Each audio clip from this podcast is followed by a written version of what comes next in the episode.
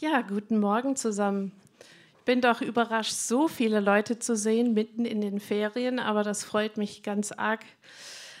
Ähm, ich bin gespannt, was gleich kommt.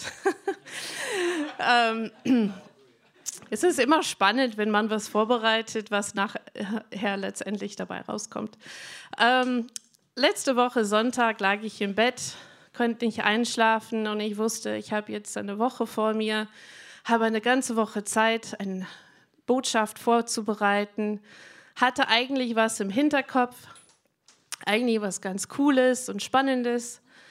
Aber dann merkte ich langsam, wie Gott zu mir sprach. Und er hat mir gesagt, ich möchte, dass du über das Ja-Sagen sprichst.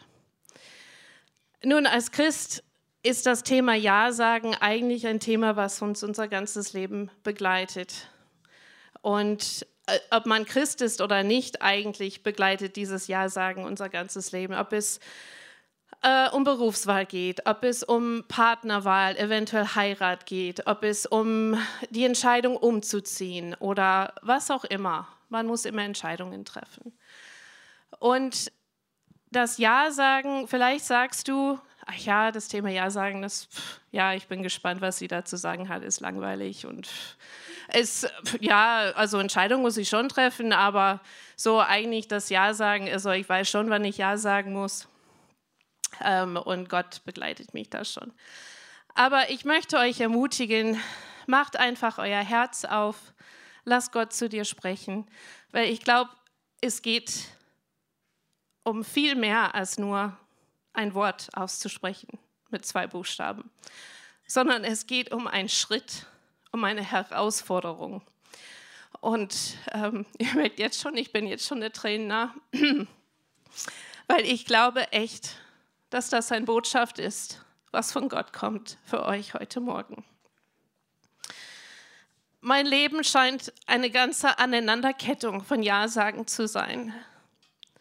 Das Ja, nach Deutschland zu kommen, das Ja, hier zu bleiben, für die, die mich nicht kennen, ich bin Amerikanerin, aber ich bin schon ewig in Deutschland. Ähm, das Ja sagen, Gott mein Leben hinzugeben. Das Ja zu sagen, wenn es schwierig wird. Das Ja zu sagen, wenn man durch tiefe Täler geht. Sagen, ja Gott, ich akzeptiere es. Ich nehme, was aus deiner Hand kommt und ich gehe mit dir voran. Viele von euch hier sind verheiratet und ich möchte euch eine Frage stellen. Ihr könnt mir ruhig auch eine Antwort geben. Reicht einmal Ja sagen? Sehr gut. Für die, die verheiratet sind, wissen, man sagt Ja am Altar. Aber das ist ein von vielen Ja's. Man muss immer wieder sich neu aufmachen, sich immer wieder neu entscheiden, den Mensch anzunehmen, wie er ist, mit Gottes Kraft. Es ist nicht immer einfach. Es ist nicht immer etwas, was Spaß macht. Es ist nicht immer eine Folge, eine, Entscheidung, was aus Gefühle kommt. Man muss manchmal Ja sagen, wenn man sich gar nicht danach fühlt. Aber es ist eine tägliche Entscheidung, ähm, dass ich vorangehe mit dieser Person, dass ich in diese Beziehung investiere. Und genau das Gleiche ist als Christ. Du sagst einmal Ja am Anfang. Ja, Gott, ich lade dich ein in meinem Herzen. Aber es ist manchmal ein Kampf, Ja zu sagen zu Gott. Ja, ich vertraue dir. Ja, ich mache das, was du von mir willst. Ja heißt loszulassen, abzugeben, aber voranzugehen und zu wachsen sich aufmachen, aber auch empfangen und bekommen, was Gott für einen hat, bereit zu sein. Warum sollen wir Ja sagen zu Gott? Es führt uns näher zu ihm. Wenn wir uns aufmachen, dann sind wir offen, wir sind auf Empfang und wir sagen, Gott, ich bin bereit für das, was du für mich hast. Und das führt uns automatisch näher an seinem Herzen. Es fördert unser Glauben, Da ist mir das Lied auf, äh, eingefallen, ähm, Oceans. Du rufst mich raus auf weitem Wasser, wo Füße nicht mehr sicher stehen. Gott fordert uns heraus, den Schritt zu machen, raus aus dem Boot, aufs Wasser zu gehen.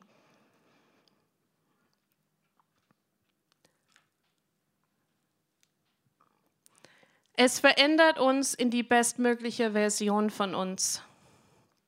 Was ich damit meine, ist, dass Gott den Überblick unser Leben hat und er kennt dich wie kein anderer. Er weiß deine Stärken, er weiß deine Schwächen, er weiß deine Begabung, er weiß das, was tief in dir schlummert, was noch kein Mensch entdeckt hat, was du selber vielleicht noch nicht entdeckt hast. Und Gott hat einen Plan für dein Leben und eine Vision für dein Leben. Und diese Plan und diese Vision ist das, was dich erfüllt, das, was dich glücklich macht. Und es kostet auch was. Es kostet ein Jahr. Aber Gott möchte, dass du die bestmöglichste Version von dir selbst bist. Und das ist nicht einfach mit einem Jahr erreicht. Das ist ein langer, langer Prozess. Und die Vollkommenheit kommt erst, wenn wir im Himmel sind mit Jesus. Aber trotzdem hier auf Erden hat Gott ein Bild von dir, was so schön und vollkommen ist in seinen Augen. Und er möchte dich in diesem Bild formen.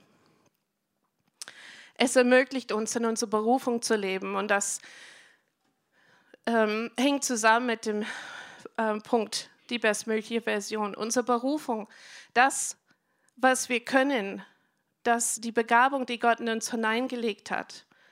Ja sagen zu deiner Berufung. In erster Linie sind zur Berufung, Gott anzubeten. Es ist nicht ein irgendwas, was da oben schwebt. Ich weiß noch, als ich Teenie, ein junger Erwachsener war, ich habe Gott immer gefragt, was ist meine Berufung? Wo gehöre ich hin? Was ist das, was du von mir willst? Und heute, viele Jahre später, kann ich sehen, dass das ein Prozess der Wachstum war, dass Gott mich hineingeführt hat. Und wenn ich Gott suche und ihn anbete und ihm mein Ja gebe, dann kommt die Berufung automatisch. Das ist nicht etwas, wo wir verzweifelt und händeringend suchen müssen. Das fällt uns quasi zu, wenn wir Gott als Priorität in unser Leben setzen und zu ihm Ja sagen. Wenn wir in Hebräer 11 reinschauen, ich nenne das die biblische Hall of Fame, da sind so viele Leute aufgelistet im Alten Testament, die Glaubensschritte getan haben. Und ich möchte dich ermutigen, wenn du gerade in einer Situation bist, wo du fragst Gott, wie geht's weiter? Oder wo du zweifelst oder wo du Ermutigung brauchst. Les mal Hebräer Kapitel 11. Da sind laute Glaubenshelden drin. Und es ist so spannend zu sehen, da sind so viele Lebenssituationen. Deren Leben war sicherlich ganz anders als unseres. Und dennoch hat Gott die herausgefordert, in deren Situation, wo sie waren, Abraham, Noah, Josef, Josua, diese Männer waren nicht anders als wir. Die waren Menschen, die ein Leben hatten, die eine Familie hatten, die einen Job hatten. Und Gott hat die gerufen und hat die gesalbt und hat gesagt, machst du das? Und die haben Ja gesagt zu Gott.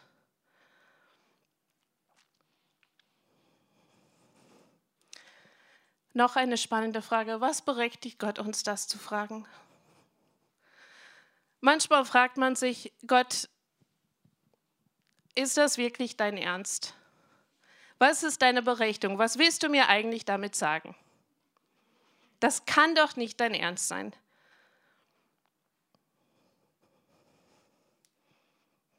Er ist Gott.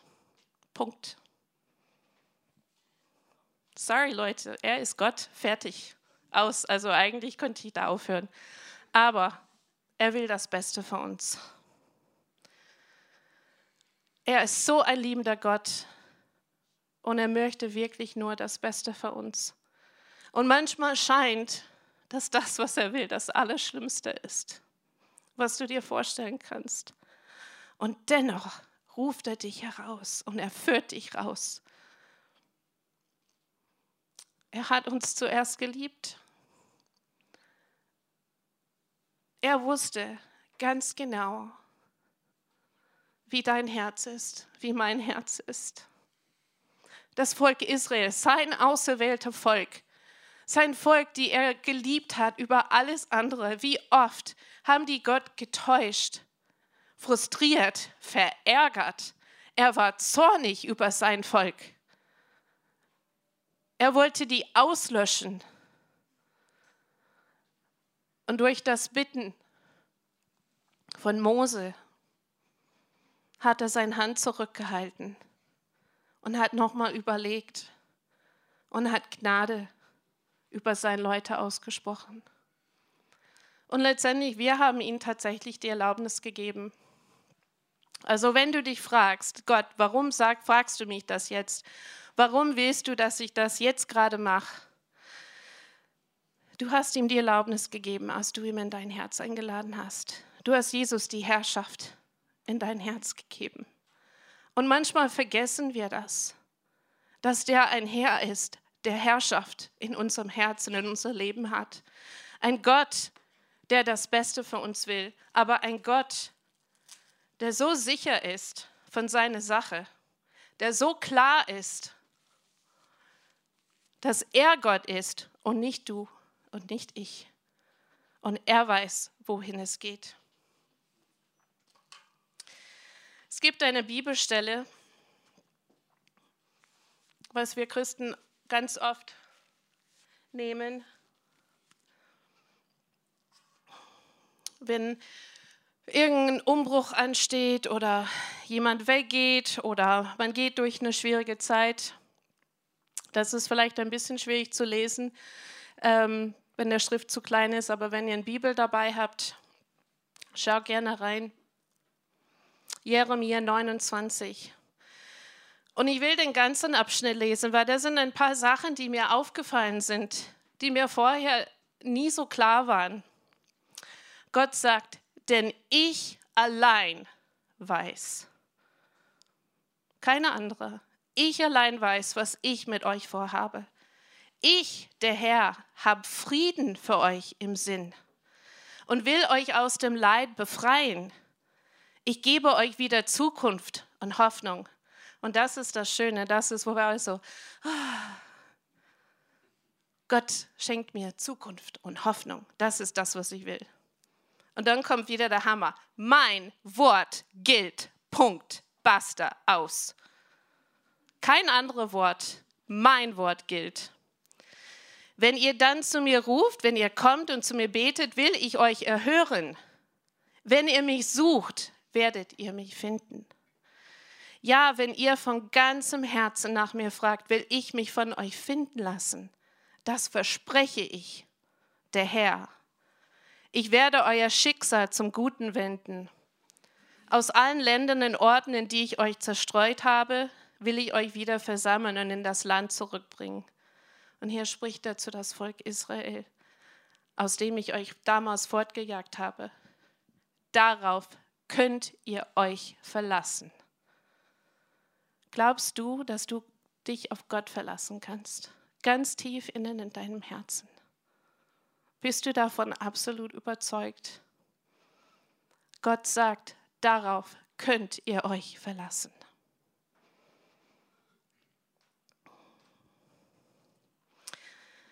Da gibt es noch eine Bibelstelle,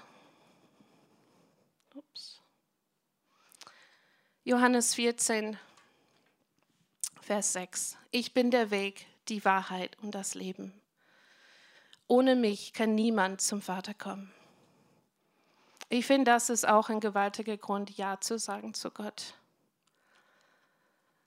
Jesus ist die Brücke, die über den Abgrund einer Brücke schlägt zu Gott. Dieser Abgrund von unserer Sünde und Tod durch keinem anderen können wir dahin kommen. Es gibt eine Serie, ihr Serienfreaks, ihr Marvel- oder Star Wars-Fans unter euch. Mandalorian kennt vielleicht ein oder andere. Und ich finde diesen Charakter so spannend, Es ist jemand, der ist eigentlich ein Kopfgeldjäger, aber kommt aus einem Stamm von Leuten, die einen ganz klaren Gesetz haben, einen ganz klaren Weg. Und wenn die was besprechen und beschließen, dann sagen sie, dies ist der Weg. Und das hat mich so zum Denken nachgebracht, die sagen, dies ist der Weg. Also deren Weg, was die für richtig halten und was für den als Volk ganz arg wichtig ist. Aber das Geniale ist, dass Jesus nicht nur gesagt hat, ich bin der Weg, sondern er ist auch Wahrheit und Leben. Er ist die absolute Wahrheit.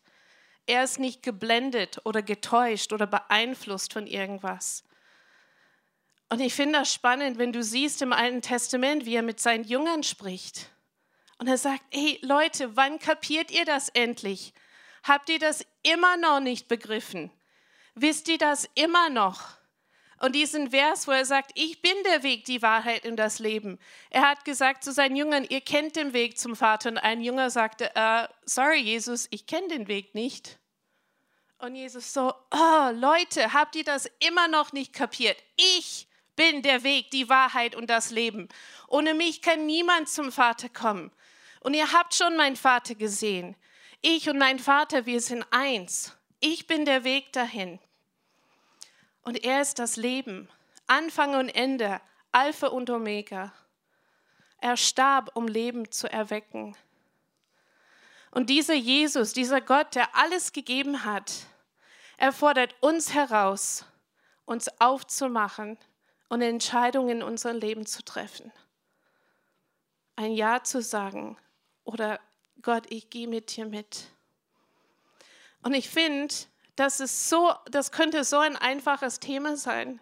Aber jeder von euch weiß Situationen im Leben, die ihr hattet oder die ihr vielleicht jetzt habt, wo Gott sagt, gibst du mir alles? Legst du mir das hin? Sagst du Ja zu mir? Ich lade dich ein. Aber nimmst du seine Einladung wahr? Und dieses Ja zu Gott ist einer der Gründe, warum ich hier stehe heute Morgen. Immer wieder Ja sagen, immer wieder Gott mich herausfordern lassen. Es kostet was, aber man kriegt auch was dafür. Man kriegt Zukunft und Hoffnung, ein neues Leben, Aussicht. Ich lese gerade ein Buch und es ist vielleicht ein bisschen ungewöhnlich, das so in einer Predigt zu machen. Aber dieses Buch beeindruckt mich und bewegt mich so dermaßen. Und ich habe gerade zur gleichen Zeit, wo ich diese Message vorbereitet habe, diesen Kapitel in diesem Buch gelesen. Diesen Buch ist geschrieben von einer jungen Frau, die heißt Fabienne Zita. Es heißt Die Treppe, eine ungewöhnliche Begegnung mit Gott. Und da ist ein Kapitel drin, das heißt Entscheidungen. Und ich möchte euch jetzt einiges aus diesem Kapitel vorlesen. Es ist ein ganzes Stück, aber es ist so wichtig, was sie hier drin erzählt. Sie hat Gott 30 Tage gegeben. Jeden Tag sucht sie Gott. Und sie macht sich auf den Weg in seinen Thronsaal. Und jeden Tag ist ein anderes Thema dran. Und die Begegnung, die sie mit Gott hat und die Sachen, die sie dort erfährt über sich und über Gott, sind einfach total spannend. Und ich möchte euch einfach mit auf den Weg nehmen. Ich stand an einer Gabelung, von der drei Wege abgingen. Zu meiner Linken führte ein Pfad aus dem Wald hinaus und in eine helle Landschaft. Der Weg geradeaus würde mich weiter durch den Wald führen, ohne dass ich irgendetwas Auffälliges erkennen konnte. Nach rechts ging der Weg in dunkles Dickicht hinein und verschwand schon bald hinter vielen Windungen. Eine Bank war am Wegerand aufgestellt worden. Unschlüssig, welchen Weg ich gehen sollte, setzte ich mich. Der Mann in Weiß setzte sich neben mich. Wie immer hatte ich keine Ahnung, woher er gekommen oder wie lange er schon bei mir gewesen war. Sobald er neben mir saß, hatte ich das Gefühl, er wäre auch schon in der Dunkelheit zuvor neben mir gegangen, ohne dass ich ihn hatte sehen können. Schwierigkeiten bei den Entscheidungen? fragte er. Darum geht es heute, oder? Scheint so. Ich frage mich nur, ob das wieder ein Trick ist, sagte ich. Wieso? Geradeaus scheint ausgeschlossen. Das ist zu langweilig, zu unscheinbar. Der freundliche Weg scheint dagegen die offensichtliche Wahl zu sein. Ist aber vielleicht gerade das der Grund, warum ich noch doch den rechten Pfad in die Dunkelheit nehmen soll? Du weißt schon, der Christ scheut sich nicht, den Weg des größten Widerstands zu nehmen. Das sind gute Gedanken, sagte der Mann. Hast du schon Gott gefragt, was er denkt? Stimmt, das wäre ein Versuch wert. Gott, was meinst du? Links, rechts, geradeaus? Ich sah, wie ein Gewitter über den hellen Landschaft des linken Weges zusammenbraute. Mit einem Mal verlor er seine gesamte Anziehungskraft und sah bedrohlicher aus als der zu meiner Rechten. Ich saß im Pfad in der Mitte. Er war noch immer gerade und langweilig, doch dort, wo vorher Dunkelheit geherrscht hatte, nahm ich in der Ferne ein Licht zwischen den Bäumen wahr. Das schien mir ziemlich eindeutig. Danke, Gott. Ich stand auf, um mich auf den Weg zu machen. Vergiss deine Ausrüstung nicht, sagte der Mann in Weiß und hielt mir einen blauen Rucksack hin. Der Weg, der heute vor dir liegt, ist der direkteste Weg, um zum Thronsaal zu gelangen. Doch er ist nicht einfach. Es kann sein, dass du dich von einigen Dingen trennen musst, um das Ziel zu erreichen. Kommst du nicht mit? fragte ich. Doch, ich bin immer bei dir. Im nächsten Moment war er verschwunden, hatte sich einfach in Luft aufgelöst. Was sollte das denn jetzt? Na gut, dachte ich mir, dann halt nicht und machte mich auf den Weg. Der Pfad führte in Windungen durch verwachsenes Waldland, doch er war flach und gut ausgetreten, und da ich mich nach dem Licht richten konnte, das durch die Stämme blitzte, war meine Wanderung anfangs relativ unbeschwert. Dann jedoch hörte der Wald mit einem Mal auf, und ich fand mich am Fuß eines Berges wieder. Von dessen fernen Gipfel das Licht herunterleuchtete. Dort musste der Thronsaal sein. Auch wenn ich noch immer kein großer Befürworter ausgedehnter Bergwanderung war, machte ich mich im Vertrauen auf meine bisherigen Erlebnisse und den Blick fest auf mein Ziel gerichtet, an den Aufstieg. Ich hatte kaum die ersten hundert Höhenmeter hinter mich gebracht, als ich es mit wachsender Schmerzen in den Beinen zu tun bekam. Ich sah auf meine Füße hinab, an denen meine Lieblingsschuhe glitzerten. Ich wusste gar nicht mehr, warum ich gerade diese Schuhe angezogen hatte, außer natürlich, dass die meine Lieblingsschuhe waren. Sie waren ganz objektiv die schönsten Schuhe der Welt, die mir selbst nach vielen treuen Jahren und einigen abgenutzten Ecken noch immer Komplimente einbrachten, sobald ich sie trug. Sie waren der Inbegriff von Schönheit und Eleganz, zumindest für mich. Allein diese Schuhe zu betrachten bewirkte bereits, dass ich mich 20 Prozent schöner fühlte. Das einzige Problem dieser Schuhe war, dass sie ganz und gar nicht für Bergwanderung gemacht waren.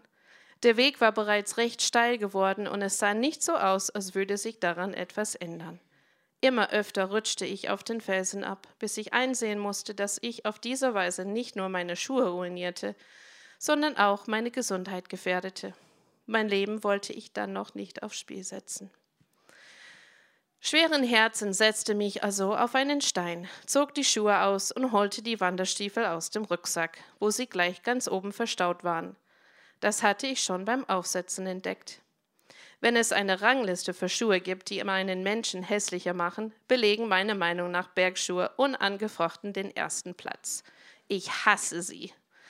Doch egal, wie groß mein Hass auf Bergschuhe auch sein möchte, es half nichts.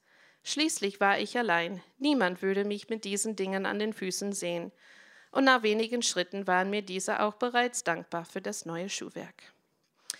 Eine Weile ging es nun recht zügig voran, doch der Rucksack begann mehr und mehr mir wie ein schweres Gewicht am Rücken zu hängen und in die Schultern zu schneiden. Was war da eigentlich sonst noch drin? Ich gönnte mir erneut eine kurze Rast, um nachzusehen, ob nicht irgendwas zu finden war, was ich nicht bräuchte. Zu meiner Überraschung fand ich neben ein wenig Wasser und Brot einen Berg an Süßigkeiten, der den Großteil des Rucksacks füllte. Das war unfair. Ich liebte Süßigkeiten. Süßigkeiten sind für mich das, was Honig für Winnie Pooh ist. Unwiderstehlich. Leider auch genauso nützlich für einen Bergaufstieg wie die schönsten Schuhe der Welt. Wer hatte eigentlich diesen Rucksack gepackt? Ehe ich es mir noch anders überlegen konnte, leerte ich die Süßigkeiten aus, gönnte mir einen einzelnen Keks und ging weiter, ohne mich umzudrehen. Doch bereits an der nächsten Biegung begann mein Gehirn, das auf all den tollen Zucker nicht verzichten wollte, mir einen guten Grund nach dem anderen zu nennen, warum das, was ich gerade getan hatte, eine ganz, ganz schlechte Idee gewesen war. Du hast es schon so weit geschafft. Denkst du nicht, du dürftest dir da eine Kleinigkeit gönnen, bevor du weitergehst? Niemand hat dir gesagt, dass du alle Süßigkeiten essen sollst, nur ein oder zwei oder drei. Du brauchst doch Kraft für die nächste Etappe. Zucker ist Energie Natürlich gab ich am Ende nach. Ich hatte nicht einmal ernsthaft gekämpft. 15 Minuten später war ich zwar erneut auf dem Weg, nur war mir jetzt schlecht.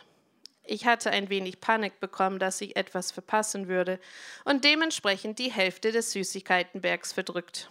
Eine typische Demonstration meiner großartigen Selbstbeherrschung. Meinen Blick fest auf den Gipfel geheftet, trottete ich weiter, bis ich ungefähr zwei Drittel des Weges hinter mir hatte. Die Übelkeit verflog langsam und der Zuckerrausch ließ nach. Doch obwohl mein Rucksack inzwischen kaum noch auf meinen Schultern drückte, hatte ich das Gefühl, dass etwas an mir zehrte. Ich sah an mir hinab und bemerkte meine Kamera, die mir um den Hals baumelte. Ich blieb stehen und versuchte, sie in meinen inzwischen halbleeren Rucksack zu stecken, doch sie war zu groß. Zum dritten Mal stand ich vor einer Entscheidung. Doch diese war die schwerste Entscheidung. Entweder ich schleppte mich mit meiner Kamera um den Hals voran oder ich ließ auch sie zurück. Ich wurde wütend. Ist das dein Ernst, Gott? Meine Kamera? Meinen Beruf? Das, wofür ich all die letzten Jahre studiert, gekämpft und gelitten habe? Willst du mir denn alles wegnehmen, was mir wichtig ist, bevor ich zu dir kommen kann? Ich spürte, wie mein Herz sich verkrampfte. Nein, Gott, tut mir leid, aber das nicht, nicht meine Kamera. Ich ging weiter. Sie wurde jedoch immer schwerer. Bald fühlte es sich an, als würde ich einen Felsklotz mit mir herumschleppen. Ich kam kaum noch voran. Jetzt bist du nicht nur dreist, sondern auch noch unfair, oder wie? Ich brach in Tränen aus. Wütend und verbittert riss ich mir das blöde Ding vom Hals und warf es fort. So, da hast du sie, schrie ich laut. Geht's dir jetzt besser? Weinend stapfte ich weiter. Der Gipfel war nicht mehr weit entfernt, doch ich hatte so gut wie jede Lust verloren, einen derart böswilligen Gott überhaupt noch zu besuchen. Erst hatte mir meine Schönheit genommen, anschließend meine Belohnung und am Ende auch noch meine Leidenschaft. Scheinbar gönne er mir nichts. Es kam mir so egoistisch und kleinherzig vor. Er hatte mir alles genommen, was mich glücklich machte. Also blieb ich stehen. Sollte er doch in seinen Thronsaal warten, bis er schwarz wurde. Ich wollte nicht mehr. Ich wollte mich nur noch hinsetzen und weinen und mich in meiner kleinen warmen Pfütze aus Selbstmitleid suhlen. Gott und die Welt können mir gestohlen bleiben. Ich hörte jemand rufen. Der Mann in Weiß stand am Gipfel und winkte mir zu. Zu meiner Überraschung konnte ich sehen, dass auch er Tränen in den Augen hatte. Er kam mir entgegen, nahm mich wortlos bei der Hand und begleitete mich die letzten Meter zum Thronsaal. Kraftlos ließ ich mich von ihm führen. Der Thronsaal war so hell, dass ich meine Augen zukneifen musste. Als sie sich nach einer Weile an das Licht gewöhnt hatte, wagte ich, es sie wieder aufzumachen und sah den Grund für das Leuchten. Das gesamte Innere war mit Diamanten besetzt, die das Sonnenlicht, welches durch die Fenster fiel, in Myriaden funkelnden Farben reflektierten. Der Raum war von unzähligen Lichtstrahlen erfüllt die in immer neuen Winkeln voneinander abprallten und ungezählte glitzernde Muster erschufen. Ich war so vollständig überwältigt, dass ich lange Zeit überhaupt nicht wahrnahm, dass in der Mitte des Raumes ein Tisch stand, auf dem einige Gegenstände drapiert waren. Der Mann in Weiß nahm mich wieder an der Hand und führte mich zum Tisch. Als ich erkannte, was da lag, stiegen mir erneut Tränen in die Augen. Auf dem Tisch lagen drei Dinge. Das erste war ein paar Schuhe. Meine Schuhe. Allerdings waren diese Schuhe nicht nur schön, sie waren perfekt. Die Materialien waren makellos gearbeitet und glitzerten in all dem Licht des Raumes, als wären sie selbst aus Diamanten. Daneben stand ein Teller, auf dem die gastronomische Vollendung dessen angerichtet war, was man für gewöhnlich als Dessert bezeichnet. Und nicht nur irgendein Dessert, sondern meine absolute Lieblingsspeise. Die Portion war genauso groß, wie sie sein müsste. Nicht zu viel und nicht zu wenig. Und gerade deshalb war sie mehr wert als jeder Berg an Süßigkeiten. Und wenn er so groß wie der Mount Everest gewesen wäre. Und schließlich lag neben dem Teller meine Kamera, neu und unverzehrt.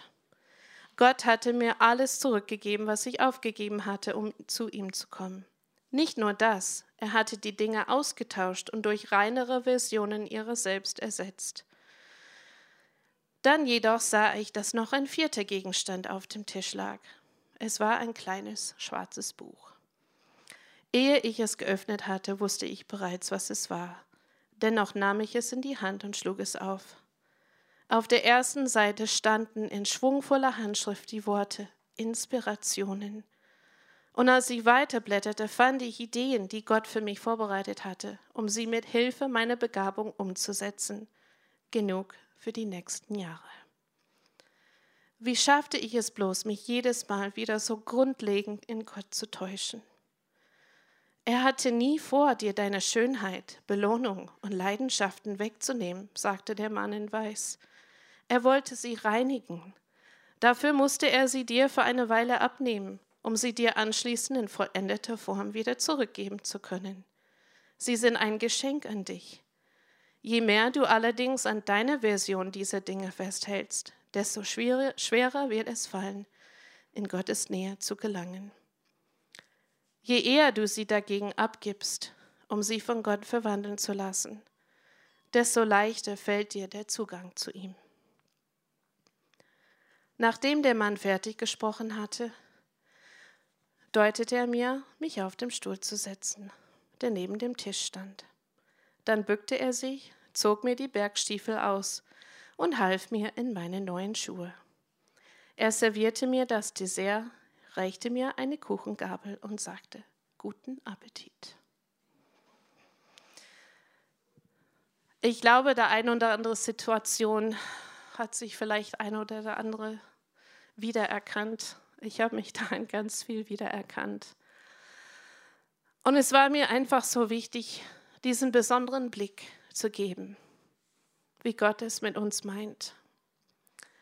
Und ich möchte dich einfach jetzt ermutigen, beim nächsten Lied, vielleicht nachher bei Ministry-Zeit. Vielleicht hat Gott zu dir gesprochen heute Morgen. Vielleicht hat er einen Finger an einen wunden Punkt gelegt. Vielleicht ist es etwas, wo du lange ringst und kämpfst. Und Gott sagt heute Morgen, gib endlich auf. Weil das, was ich für dich habe, ist so viel besser, als du dir je vorstellen kannst. Vielleicht ist es was Kleines oder was Großes. Vielleicht reicht es, wenn du einfach im Gebet während dem Lied Gott Ja sagst. Aber vielleicht braucht es einfach ein Gebet mit jemand anders. Ich möchte dich ermutigen, lass dich herausfordern, dieses Ja Gott zu geben. Und lass dir diese Geschichte einfach nochmal durch den Kopf gehen lassen und sei dir einfach bewusst, dass Gott es gut mit dir meint.